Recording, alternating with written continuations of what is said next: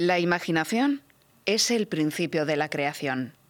Imaginas lo que deseas, persigues lo que imaginas y finalmente creas lo que persigues. En Radio Inter, Vida Armónica, con Mónica Fraile. Buenas noches, bienvenidos a Vida Armónica.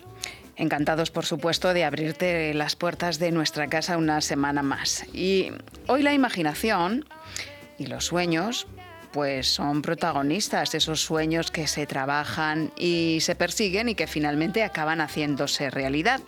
Como dijo George Bernard Shaw, el autor de Pigmalión y uno de los principales dramaturgos de su época, para crear, primero hay que imaginar lo que deseas, luego hay que trabajar para que se haga realidad y cuando finalmente ese sueño se puede tocar, se puede palpar, es cuando la creación se consuma. Cada 21 de abril se celebra el Día Mundial de la Creatividad y la Innovación, que son desde luego esos motores que mueven el mundo y que hacen avanzar a la sociedad. Pero déjame decirte que todos tenemos ese gran don para crear, aunque es cierto que no todos consiguen crear lo que imaginan. Porque eso requiere, además de talento, pues decisión, acción, motivación, liderazgo y emprendimiento, entre otras cosas. ¿Quieres saber cómo se consigue?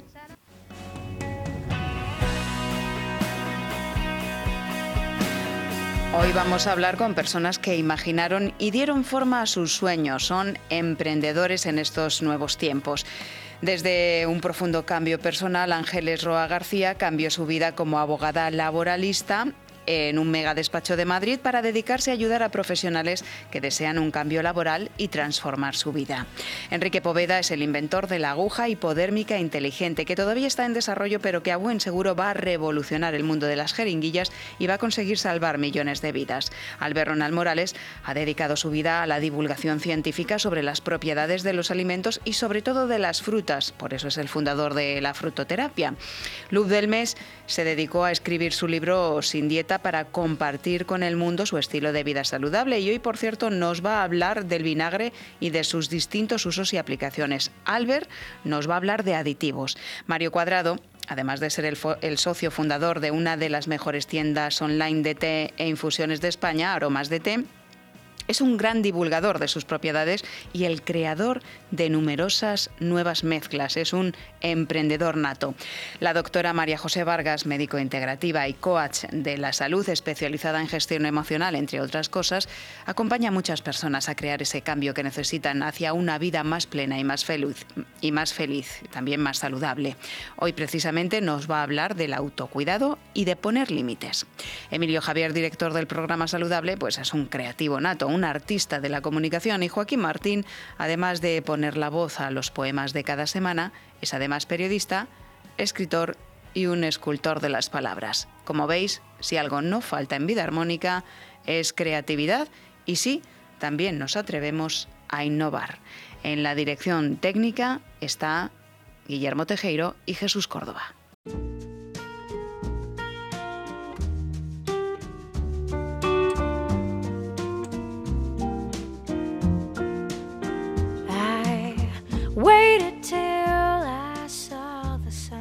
Hoy tenemos con nosotros a Ángeles Roa García. Ella cambió su vida. Trabajaba como abogada laboralista, consultora de relaciones laborales y precisamente dejó todo eso. Eh, lo abandonó después de un intenso trabajo de desarrollo personal y se dedicó a otra cosa, que no es que sea completamente diferente porque ha integrado toda su experiencia profesional y vital en, eh, lo que se dedica ahora precisamente. Ella es coach para profesionales, se dedica a acompañar tanto a personas que quieren hacer un cambio profesional como a empresas. En fin, de todo esto nos va a hablar ella eh, y nos va a explicar eh, cuál es su labor y por qué todo ese cambio a partir de ahora en esta entrevista. Ángeles, encantada de recibirte en Vida Armónica. Encantada, Mónica, de estar contigo aquí y de esta invitación que me has hecho. Aquí estamos, feliz. Pues nosotros muy contentos porque nos encanta mm, eh, esas vidas o esos ejemplos de vida que son motivadores para otras personas y hay que ser valiente eh, para hacer lo que tú hiciste, ¿no? Eh, porque te iba bien, tenías un buen puesto en Madrid, en un despacho importante, trabajabas con multinacionales, viajabas mucho, pero algo por dentro se empezó a, mover y empezaste a atender más al interior, ¿no? ¿Cómo, ¿Cómo se desarrolló ese cambio para estar donde estás ahora? Pues yo creo que las personas, Mónica, somos educadas de una determinada manera, que en cuanto a lo profesionales, a mí me llama la atención ahora mismo como a los adolescentes ya se les empieza desde muy pequeñitos, como hacia 14, 15 años, a poner en esa tesitura de elegir qué quieren estudiar, para qué quieren ser hmm. y qué quieren hacer. Y entonces ahí empezamos a generar una serie de creencias en cuanto a eh, nuestras profesiones, hablando de lo profesional. En mi caso, em, pues fue el derecho, lo, que yo estudié. Siempre me encantó lo laboral, no me cuentes por qué, hice mi carrera toda especializada en esto. Y, sin embargo, a la par, yo creo que esto tiene que ver con lo que uno hace y no tenemos educación en lo que uno es, pues a la par siempre me llamó más la atención lo emocional, las personas en sí mismas, con independencia de lo que hicieran. Y eso estaba siempre en mí, las terapias alternativas. Entonces, digamos que por muchos años, porque fueron como 12 años, eh, estuve bien, trabajando de abogada laboralista, como dices, en un nivel alto, con un sueldo alto y, y con un trabajo que no me desagradaba pero mi cuerpo pedía otra cosa. Entonces, progresivamente, pues me fui formando en cosas que tenían que ver con esta parte más emocional, psicológica de las personas y en mi caso sí que me conflictuó pues esa educación que me traía mm, familiar y social de pero si te va bien, si pocas personas que estudian derecho están ejerciendo, están en un buen lugar, mm, no, como ahora de repente eh, pues yo tengo dos hijos y, y, mi cuerpo empezó a decirme, Ángeles, mm, ¿Quieres otra cosa? Cuando el mayor tenía un año y estaba embarazada de, la segunda.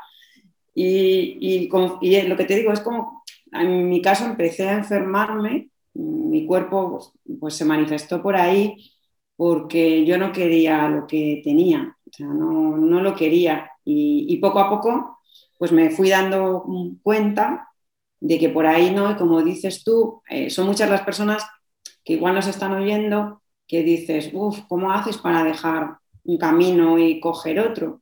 En mi caso yo no sé si fue coraje y valentía, que supongo que estará en mí, pero sobre todo cuando lo digo también por si esto le ayuda a alguien, cuando uno empieza a ver que por aquí no, que por aquí no, a veces el cambio no es de la noche a la mañana. En mi caso tampoco lo fue, o sea, fue progresivo.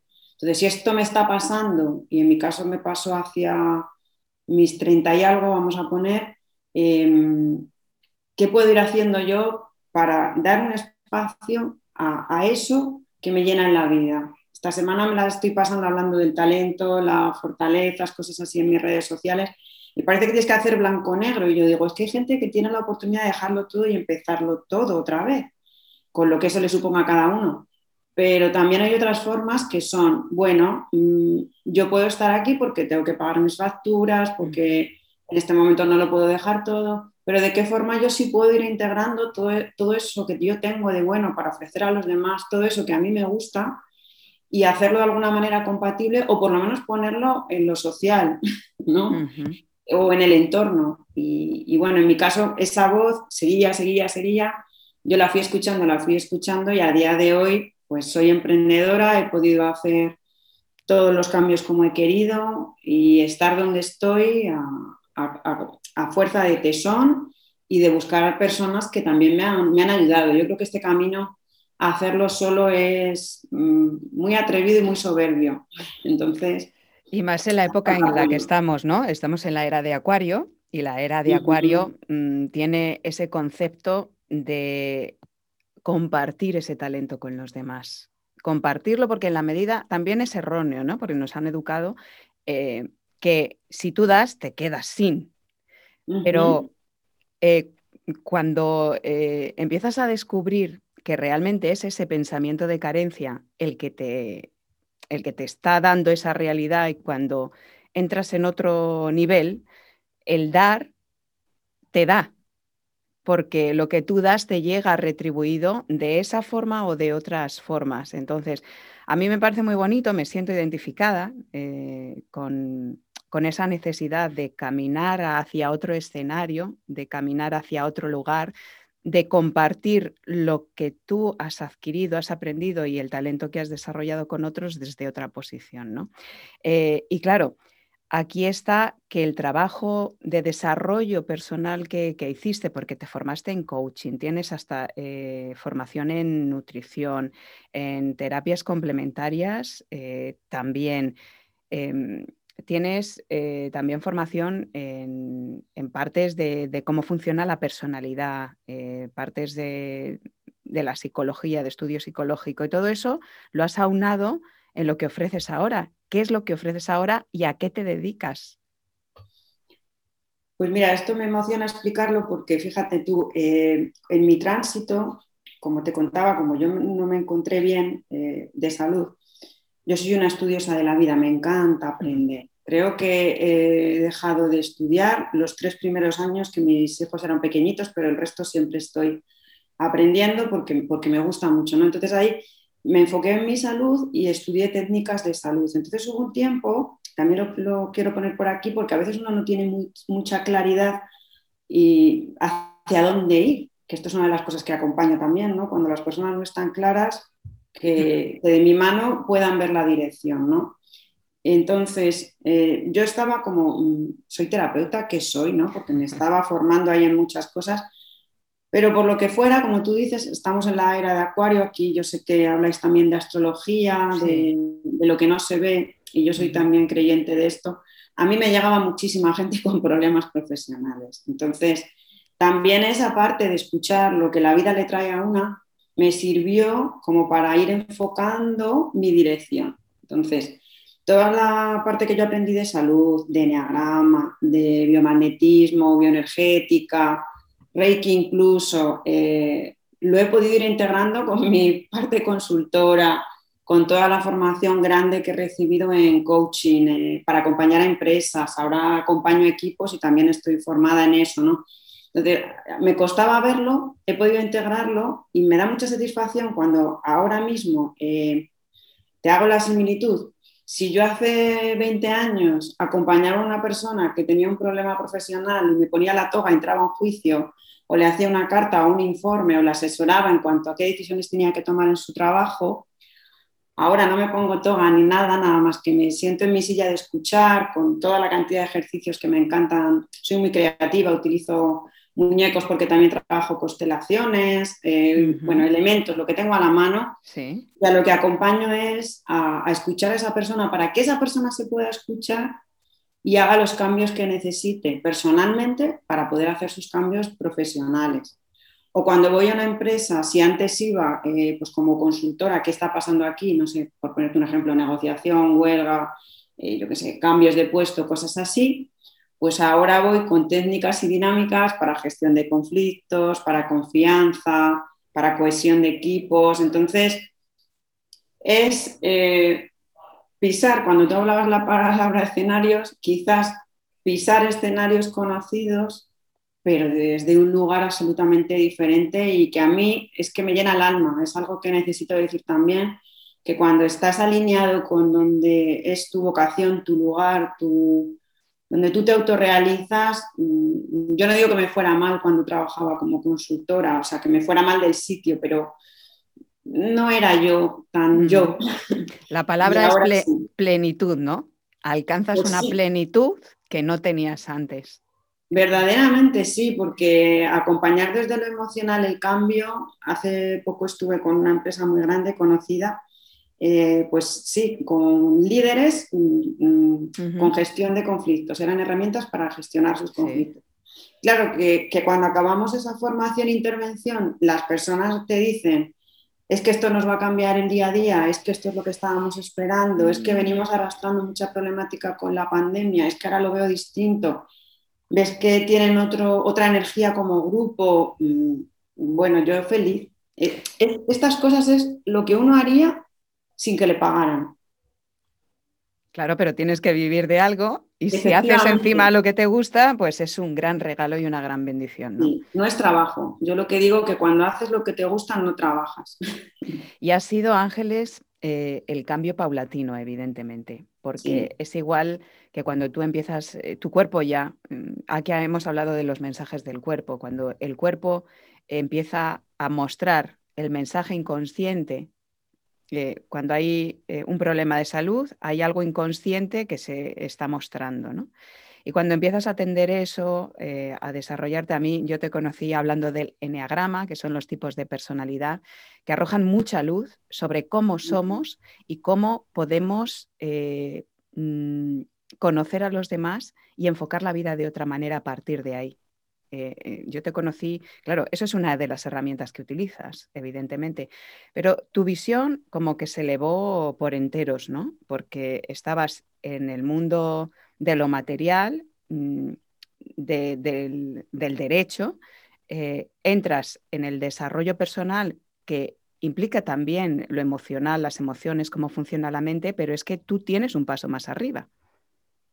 O sea, hay una visión mucho más holística y mucho más integral de cómo pueden funcionar las cosas y de hecho cómo funcionan en nosotros. Eh, el crear armonía en los equipos no es por arte de magia, es porque mm, hay que encontrar un punto de, unión.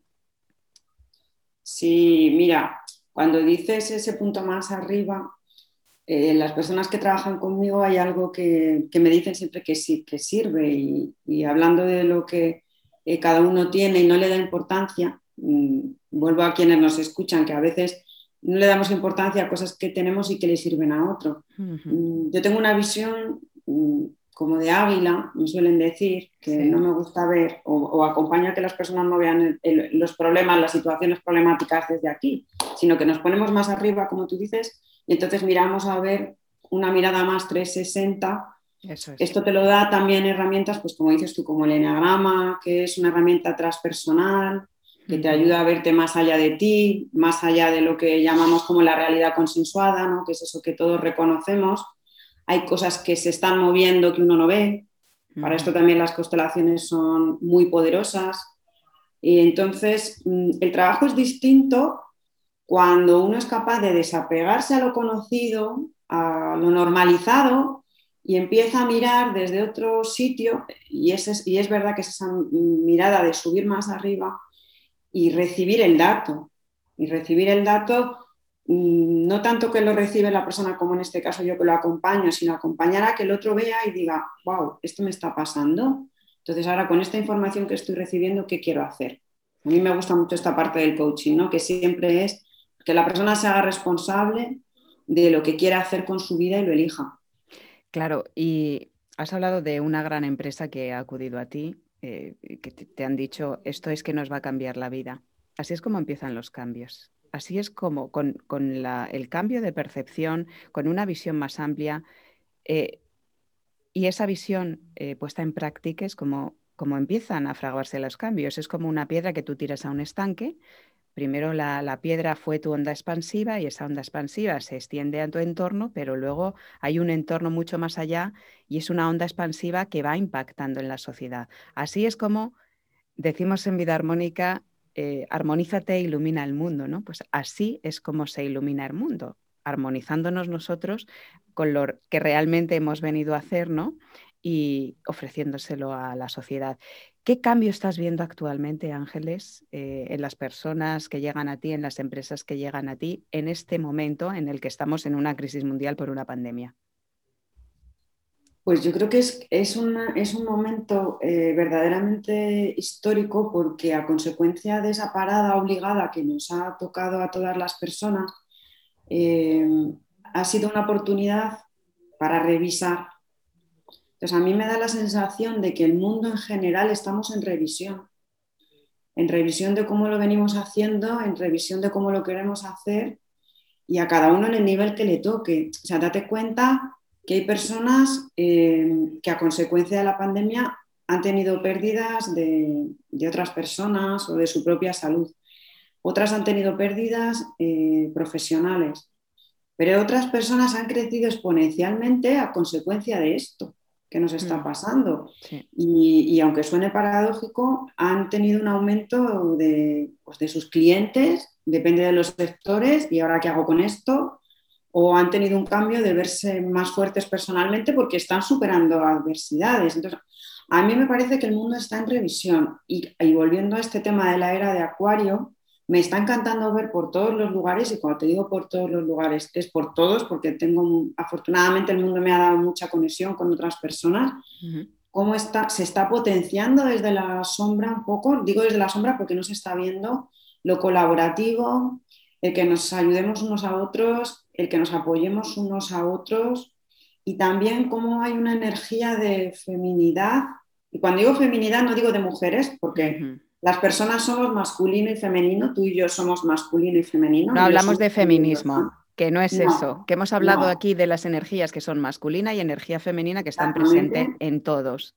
Que están en, están en todas las personas y, y también eso veo que ahora hay como una tendencia a que las personas estemos sacando nuestro lado más femenino porque toca cuidar.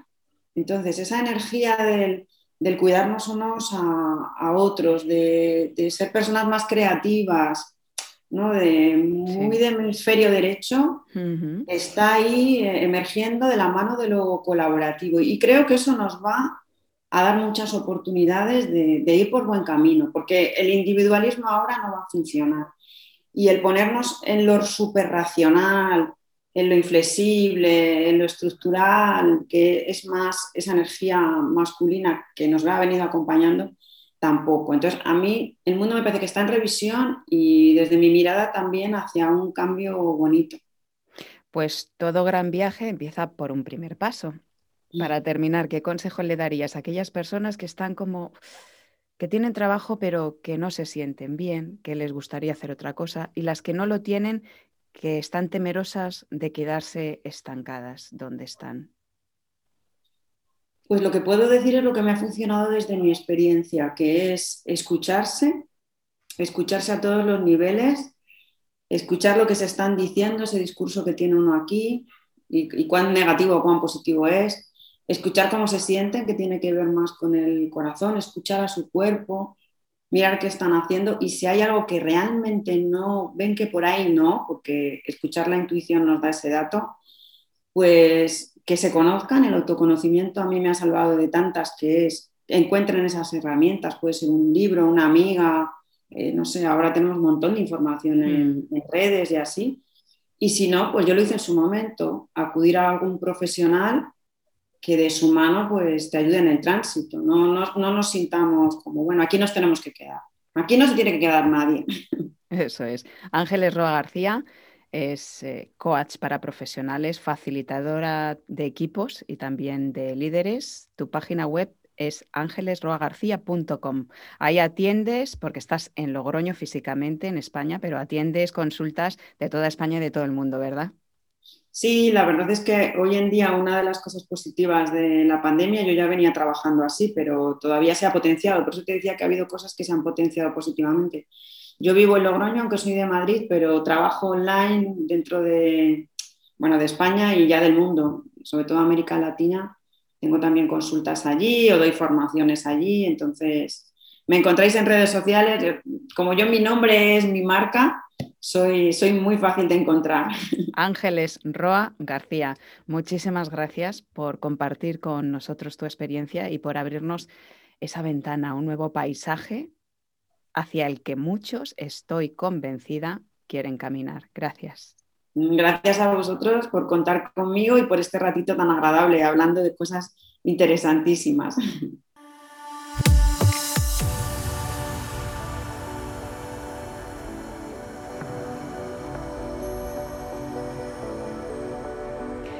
Todavía no está en el mercado, pero podría salvar millones de vidas, ya que los pinchazos de jeringuillas infectadas, en muchos casos reutilizadas, provocan más de millón y medio de muertes al año.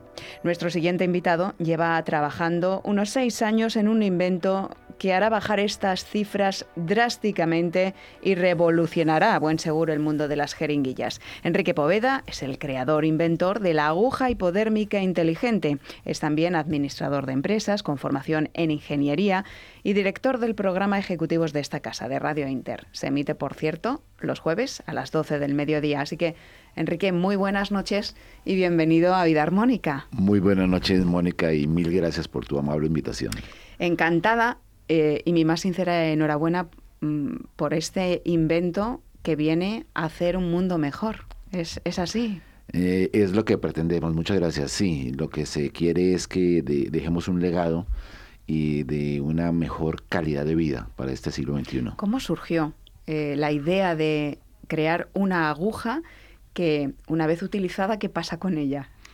Ella se reversa, se retractila y queda depositada dentro de la jeringa que la lleve. Es decir, no se puede volver a utilizar. No, porque tiene un mecanismo mm, que al contacto con el eh, inyectable, ese mecanismo se degrada y jamás se puede volver a utilizar. Eh, una aguja se podrá máximo utilizar la jeringa, pero la aguja que es la que da el problema, la que entra en la piel, ella jamás se puede volver a utilizar. ¿Cómo surgió esa idea?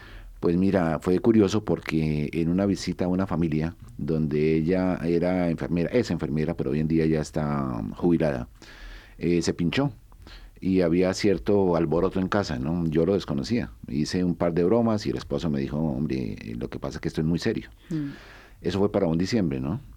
Y a partir de ese momento, pues me quedó sonando en la cabeza que el problema, la, la gravedad del problema, ¿no? Lo indagué y claro, es un problema público de salud mundial. Claro. Porque son mm. muchos, muchos millones de muertes pues los que se, producen a lo largo de los años, claro. Claro, aproximadamente cada 28 segundos se está muriendo una persona por compartir y por reutilizar jeringas, adicional al problema de los pinchazos accidentales.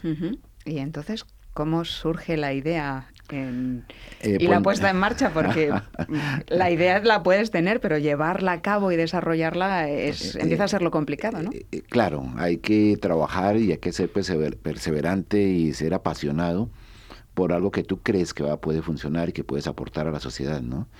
Y así fue. Me inicié por pedir agujas de jeringas, perdón, jeringas de seguridad a varios países porque las jeringas de seguridad existen hace 30 años, precisamente porque la Organización Mundial de la Salud y, por los entes que cuidan la salud en el mundo estaban demandando a los fabricantes que hicieran jeringas que fueran seguras, ¿no?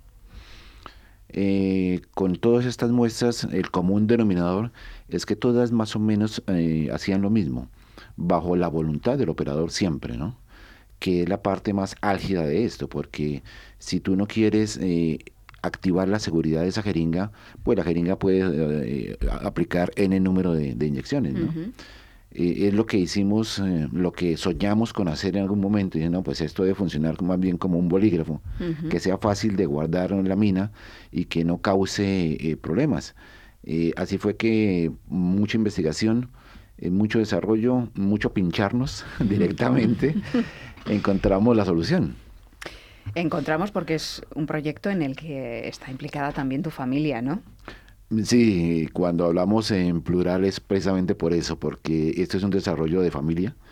Eh, ya hoy en día ya ha evolucionado, ya ha madurado mucho proyecto, ha avanzado y estamos eh, abiertos en estos momentos a la, nuestra primera ronda de inversión oficialmente. Primera ronda de inversión y qué es lo que le quedaría para estar en el mercado. Pues mira, esta ronda de inversión, mm, que relativamente es poco dinero, permite que hagamos una preserie de dispositivos útiles, eh, 50 mil, 60 mil eh, dispositivos. Eh, simplemente con estas unidades se las enviamos eh, como muestras gratuitas a los fabricantes de jeringas, o fabricantes de agujas, laboratorios y farmacéuticas del mundo, ¿no? Para que ellos en directo prueben la, versatilidad del dispositivo, ¿no? Y vean que en una jeringa convencional de toda la vida, poniéndole nuestro dispositivo, la vuelven una jeringa de seguridad sin casi tocar sus estructuras de costos. Sin casi eh, aumentar el precio. Correcto. Eh, eh, un ejemplo es más práctico, símil que hemos encontrado, digo yo que es un símil de andar por casa, pero es que es muy fácil de entenderlo. Es como si nosotros hubiésemos inventado el airbag para los coches, ¿no? Si tú adquieres un coche de este año y te cuesta 50 mil euros y no te va a costar 80 mil por llevar airbag, El, producto, el coche puede asumir ese, ese sobrecosto de ese pequeño artilugio que lleva. Eso pasa con lo nuestro. Una jeringa convencional puede llegar a aumentar en costos en fábrica menos de un 5%. Bien, entonces eh, queda el desarrollo, eh, que a los productores eh, y a la industria les convenza y está en buen camino porque el proyecto ya tiene un premio. Ah, mm, sí, correcto. Y tiene apoyos muy importantes, incluso de la Comisión Europea. Sí, afortunadamente fue de las primeras puertas que se abrieron fue la Comisión Europea porque valoró este proyecto de alto impacto social, ¿no? Eh, y es un proyecto totalmente disruptivo porque cuando decimos disruptivo es porque las ingenierías de todas estas empresas y todos estos fabricantes de jeringas se venían fijando que el problema era la jeringa. Resulta que el problema no es la jeringa, es la aguja, como mm. te, lo acabo de decir. Entonces ahí somos disruptivos, ¿no? Mm, habían creado últimamente, hace unos cinco años hacia atrás, habían quedado unas agujas de seguridad que simplemente llevan una tapita, pero tú o nunca le puedes tapar o le quitas la tapita y, mm. la, y queda una aguja convencional de toda la vida. Esta eh, aguja que habéis inventado entra dentro del mecanismo de la jeringa y no vuelve a salir. Se reversa. Tiene eh, un sistema que tan pronto termine de hacer la inyección, eh, vienen unos segundos programados en fábrica, donde sin hacer absolutamente nada, si la jeringa queda sobre la mesa o se cae al suelo o qué sé yo, el mecanismo se activa y la, y la aguja va para adentro. ¿no? Mm, apoyo de la Comisión Europea, también del Ministerio de Industria de España, del Consejo Superior de Investigaciones Científicas y ese premio más 50 Emprende otorgado por la Fundación Endesa. Esto va muy bien. ¿Cuándo prevéis, si todo va eh, según lo planificado, que pueda estar en el mercado? Eh, pues mira, eh, hemos tenido estos grandes apoyos. Hemos, de hecho, hace años teníamos muy definido que este era un proyecto de, de alto standing que era un proyecto para ir con las primeras ligas, así lo hemos hecho, así seamos nosotros muy pequeños, ¿no? El producto aproximadamente entre 9 y 10 meses ya puede estar en el mercado. Pues que así sea, porque nos hace falta gente como vosotros, que idee, que invente y que sobre todo se esfuerce, porque yo sé que hay mucho esfuerzo detrás para llevarlo a cabo y para eh, sacar la inversión necesaria por el bien común. Eh, para ofrecérselo a la sociedad y que tenga un alto, un alto impacto para la salud de todo el mundo. ¿no? Así que mi más sincera enhorabuena. Muchas gracias. Que las inversiones necesarias sigan llegando y que en esos nueve meses, antes de un año, pueda estar este mecanismo, esta jeringa hipodérmica retráctil inteligente en el mercado. Eh, aspiramos a eso, vamos por muy buen camino y la gran ventaja es que el modelo de negocio lo propicia, porque nosotros no entramos a venderle a un hospital, a una seguridad social, a un consumidor directo, ¿no? Ese mercado lo sigo atendiendo los proveedores que siempre lo han hecho. Nosotros les entregamos a ellos un, componente para que ellos armen su, su, dispositivo, le pongan su precio, su marca, su territorio, dejamos trabajar muy libremente. Entonces no es difícil llegar al mercado así. Gracias, Enrique Poveda, inventor de la aguja hipodérmica inteligente. Un placer y mucha suerte. A ti, Mónica, muchas gracias y un saludo muy grande a todos tus oyentes. Si lo crees, lo creas. Sé el cambio que quieres ver en tu vida. Vida armónica.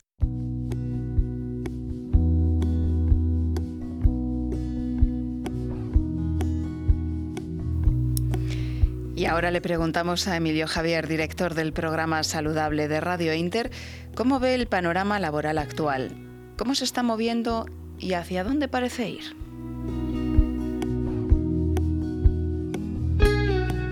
Se suele decir que de los malos momentos se sacan grandes ideas.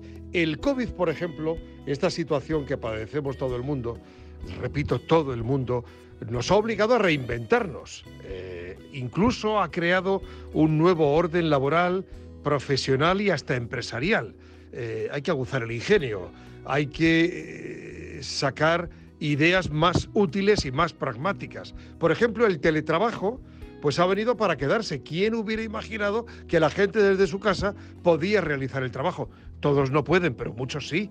Eh, se ha impuesto como moda la compra online, que antes ofrecía un nivel de desconfianza enorme. Hoy en día ella se compra los trapitos, tráigamelo a domicilio de las grandes firmas, de las grandes tiendas. Ya no hay que ir a ese espacio físico a comprar lo que nos gusta. O te encargas una cena entre amigos, o, también pues puedes pedir o solicitar cualquier servicio a través del, teléfono.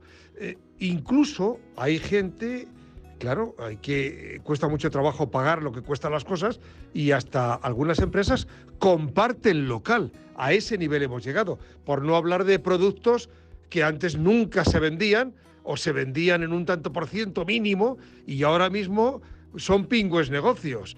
Eh, eh, productos que tienen que ver, lógicamente, con la higiene y la protección. Mascarillas, geles, bactericidas, pulverizadores. Bueno, pues eh, nos ha cambiado. El COVID nos ha cambiado la vida y la forma de trabajar y hasta la forma de hacer negocios. Lo que está claro es que en momentos de dificultad solemos ofrecer la mejor versión.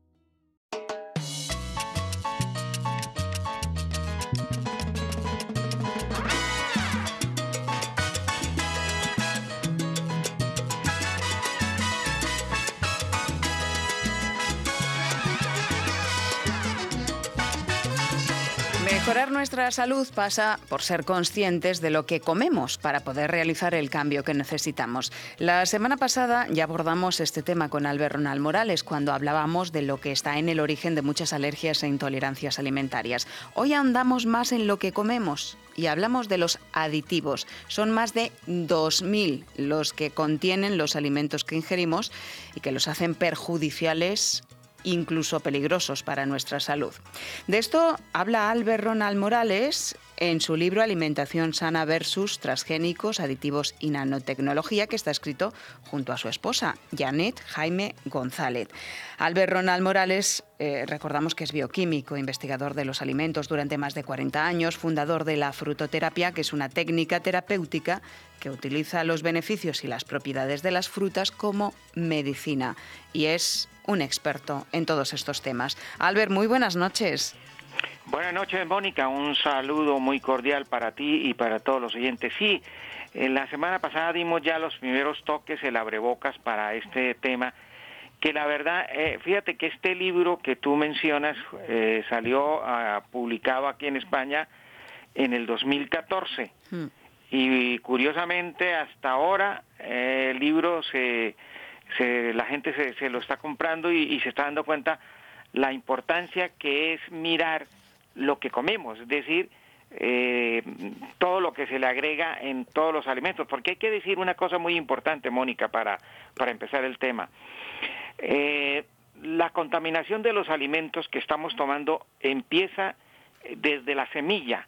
En la semilla ya tenemos un problema grave que es que la gran mayoría de las semillas de los alimentos que tomamos están modificadas genéticamente.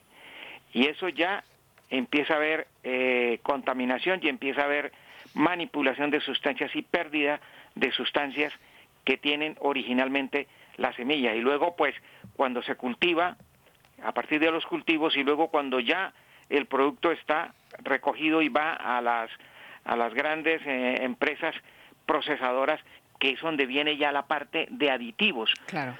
Fíjate que eh, en Europa están clasificados los aditivos con, el, con los E, los famosos E. Cuando ustedes ven mm. una etiqueta en los alimentos que, que ustedes consumen y que van a la compra a los supermercados, tienen que leer y saber qué significa, por ejemplo, un, un E14, un E237, en fin, cada uno de ellos es, es, una, es un aditivo que tiene un nombre científico. Por ejemplo, uno de los aditivos más frecuentes que se está usando en todos los alimentos, pero absolutamente en todos, eh, alimentos procesados, es eh, el, eh, quizá se utiliza, fíjese que se utiliza, ya como sal, que es el glutamato monozoico.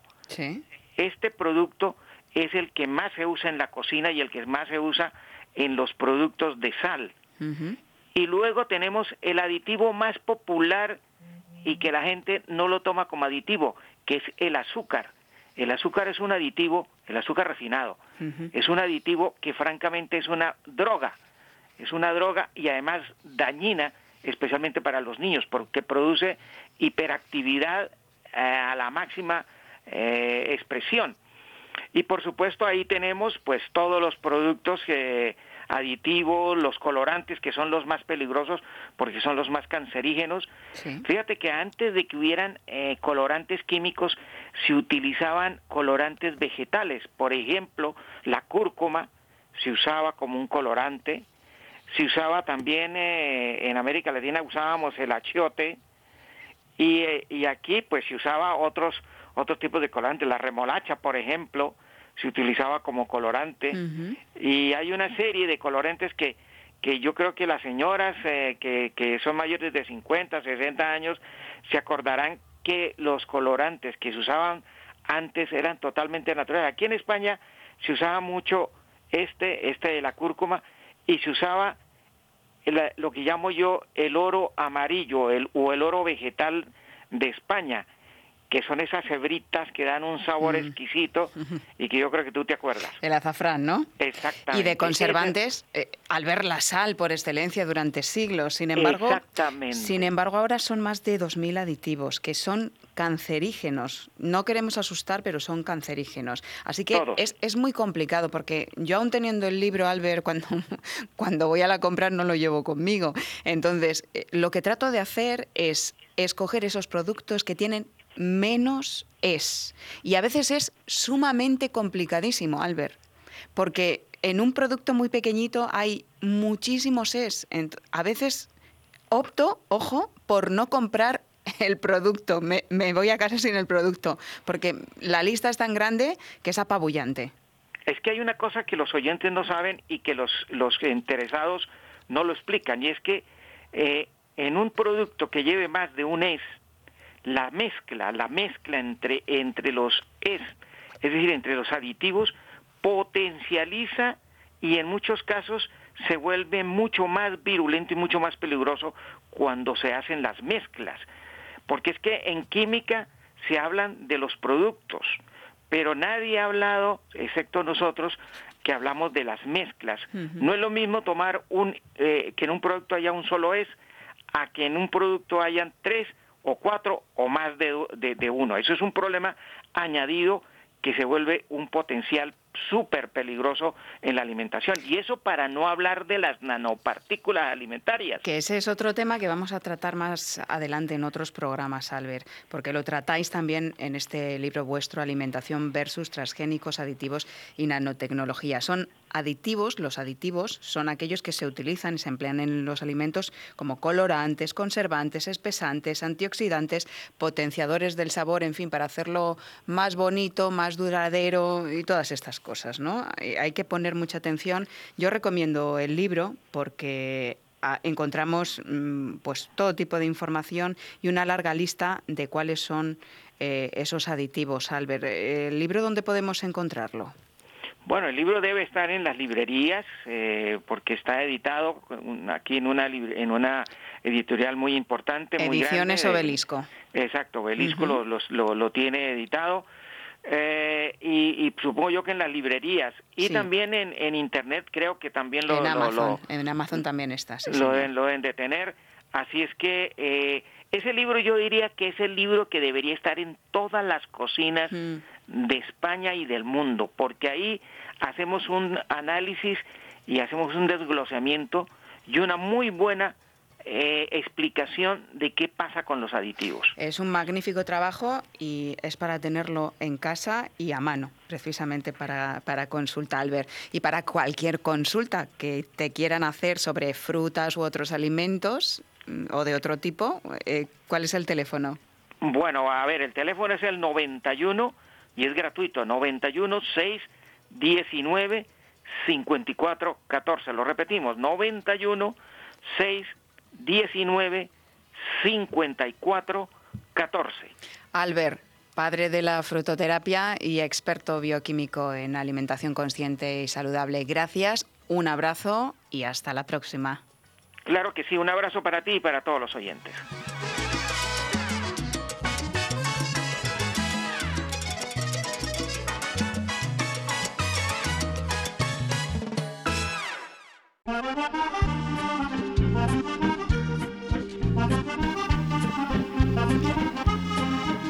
¿Has oído hablar del vinagre sin pasteurizar? Hoy Luz Belmez, autora del libro Sin Dieta, nos va a explicar sus beneficios, propiedades, usos y trucos. Luz, muy buenas noches. Buenas noches, Mónica y queridos oyentes. ¿Sabéis que el vinagre de manzana ecológico sin pasteurizar y con la madre tiene muchas propiedades para el organismo? A simple vista parece que esté estropeado, se ve turbio, pero es muy beneficioso. Hay que agitarlo un poco antes de usarlo. ¿Queréis saber los beneficios que aporta? Es alcalinizante, digestivo, tiene vitamina B, minerales como el calcio, potasio, cobre, hierro y magnesio.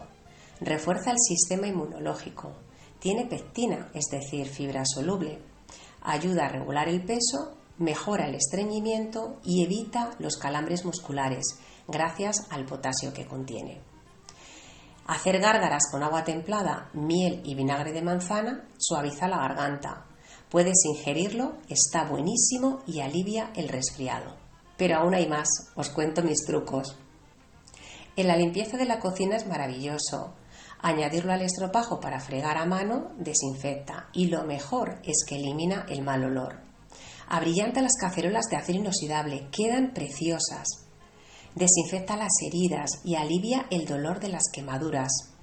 Un masaje con vinagre de manzana alivia la pesadez de piernas. Como podéis ver, es excelente como alimento o como remedio natural. Es el que utilizo ecológico y sin pasteurizar, para beberlo diluido en agua, para cocinar y para mi elixir de jengibre y vinagre. Lo compro en Ahorra Más, porque la relación calidad-precio es estupenda también lo podéis encontrar en herbolarios. Y para multiusos doméstico, compro vinagre de manzana corriente. Lo podéis comprar en cualquier supermercado. Muchas gracias, Mónica, por permitirme compartir con vosotros. Buenas noches y sed felices.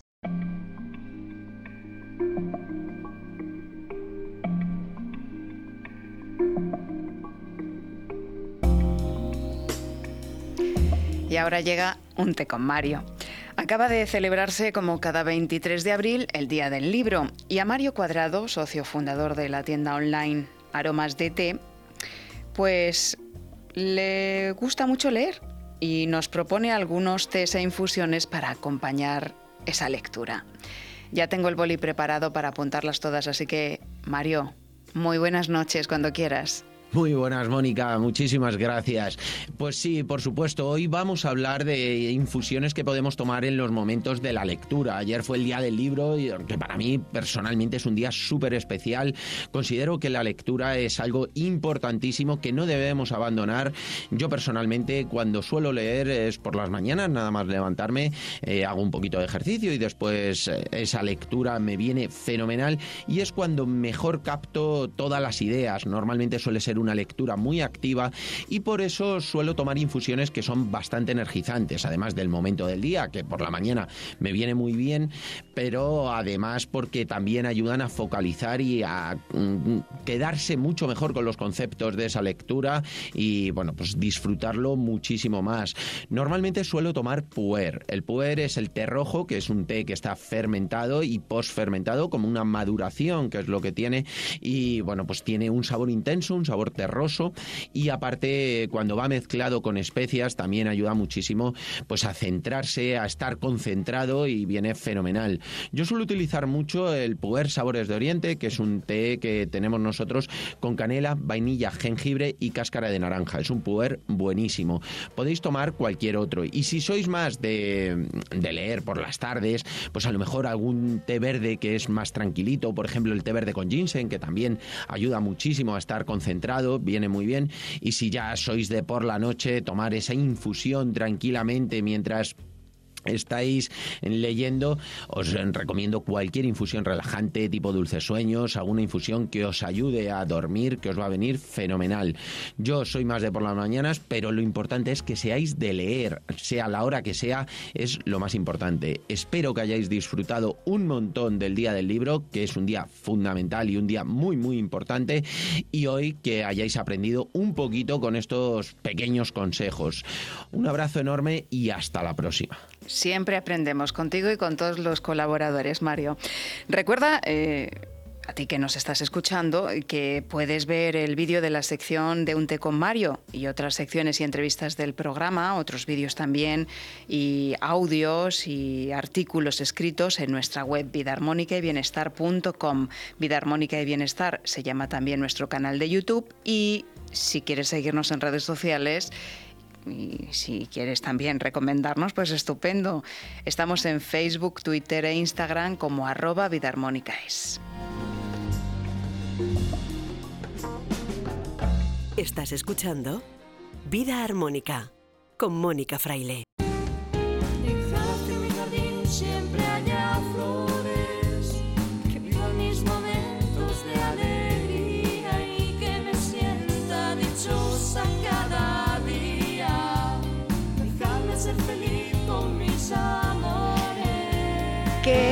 El autocuidado? ¿En qué nos beneficia poner límites? La respuesta la tiene la doctora María José Vargas, médico integrativa especializada en coaching de la salud, en gestión emocional. Es también la vicepresidenta de la Federación Española de Reiki, maestra y terapeuta de esta terapia complementaria, entre otras cosas. Doctora, muy buenas noches. Buenas noches a todos. Hoy quiero dedicar este breve espacio de reflexión a todo aquello que necesite tu cuerpo, tu mente y tu alma para sentirse bien. Sí, exacto. Me refiero a tu autocuidado. A ese cuidado cuyo foco eres tú. Ese mimo y dedicación que cada uno de nosotros podemos dedicarnos a nosotros mismos. De hecho, me gustaría que te preguntes, ¿cuándo ha sido la última vez que te has regalado algo a ti mismo? Sin necesidad de recompensarte por un esfuerzo, por algo que hayas dicho o algo que hayas hecho simplemente apremiándote por lo que eres, por el hecho en sí de existir, porque sí. Por ejemplo, ¿alguna vez te has escuchado a ti mismo pidiéndote que te cuides? ¿Has sentido alguna vez que cuidar a otra persona a la que amas te lleva al olvido de ti mismo, de tu propio autocuidado? Tal vez durante la pandemia por coronavirus, con algún diagnóstico, enfermedad, o situación desagradable en tu vida. Seguro podrías poner múltiples ejemplos, pues estoy convencida de que eres consciente de las consecuencias de la ausencia de tu autocuidado, ¿verdad? Y es que estos son, entre otros, los resultados. Puedes sentir rabia, frustración, tristeza. Te puedes sentir muy solo y vacío, descuidado. En definitiva, sentir la pérdida de tus límites que conlleva un estado de estrés activado permanentemente en el que luchar y huir se convierten en las únicas alternativas. Y si te preguntas por qué ocurre esto, te diré algo muy sencillo. Porque tu cuerpo es sabio y tu cuerpo te conoce y reconoce a la perfección. Por eso, tu sistema nervioso autónomo vive en permanente estado de alarma activando todos los mecanismos fisiológicos para mantener su estado de supervivencia que te permita exactamente eso, sobrevivir. Porque estarás de acuerdo conmigo en que el compromiso con tu autocuidado te ofrece poner tus propios límites, delimitar tu vida del resto, hacerte cargo de lo que sí puedes y quieres hacer. ¿Y qué pasaría entonces si eliges vivir dentro del límite que tú marques, comprometido contigo y tu bienestar. Hay tantas cosas que ganarías en tu vida poniendo límites y cuidándote, ¿verdad? Por eso para. Regálate una pausa. Toma conciencia plena de tu compromiso de autocuidado, aquí y ahora. Respira en tu corazón dirigiendo la mirada hacia adentro Entra en coherencia. Siente qué es eso que necesitas y a qué estás dispuesto a comprometerte hoy contigo mismo para autocuidarte. Te propongo además pongas en marcha ahora mismo tu córtex prefrontal cerebral situado justo detrás de tu frente, responsable de las llamadas funciones ejecutivas como son razonar, planificar, decidir, aprender, revisar las actuaciones, buscar la mejor forma de adaptarte al entorno y alcanzar tus metas. Hoy te reto a entrenar cada día tu experiencia de autocuidado como eso, como el mejor compromiso que puedes ofrecerte, el límite más bello y enriquecedor que podrías regalarte. Hoy te reto a disfrutar marcando tus límites para cuidarte, porque quien mira hacia afuera sueña, pero quien mira hacia adentro despierta. Un fuerte abrazo para todos.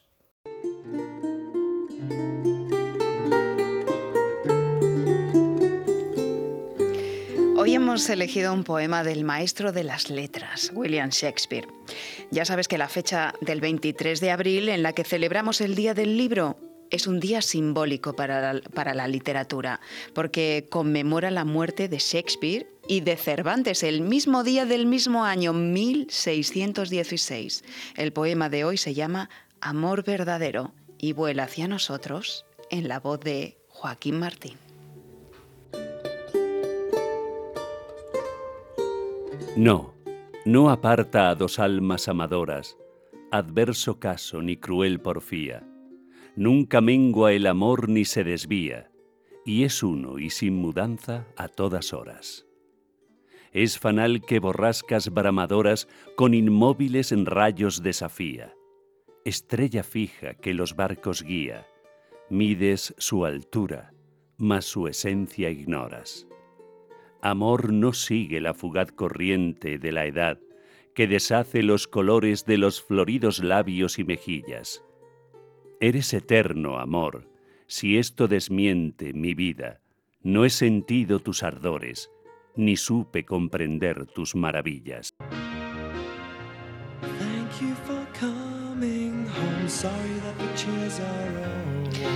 Bien pudiéramos decir, amigo mío, después de escuchar a Shakespeare, que la pluma es la lengua del alma. Estas son palabras del Quijote, del insigne Cervantes.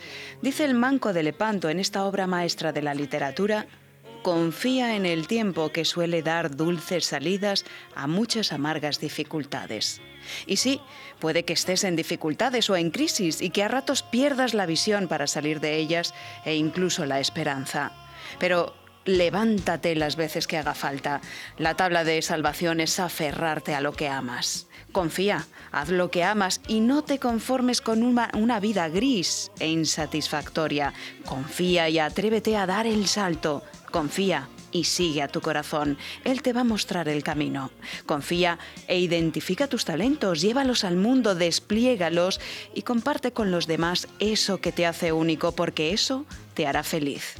Confía y formula tu deseo del alma, pide sabiduría y crea tu plan. Confía y rodéate de quien te aporte y sume, de quien te quiera bien y pueda ayudarte. Confía y haz lo que debas y sientas y sigue caminando. Confía. Persigue tu felicidad y derriba los muros de tu mente, abre puertas, crea lo que anhelas vivir, tengas la edad que tengas. Sé el creador de tu propia vida y siempre recuerda que creamos con otros, que no estamos solos. Hay una inteligencia superior que sabe lo que más te conviene y que nos guía. Recurre a ella y no tienes que buscar fuera, porque esa inteligencia está dentro de ti. Feliz vida y hasta el próximo programa.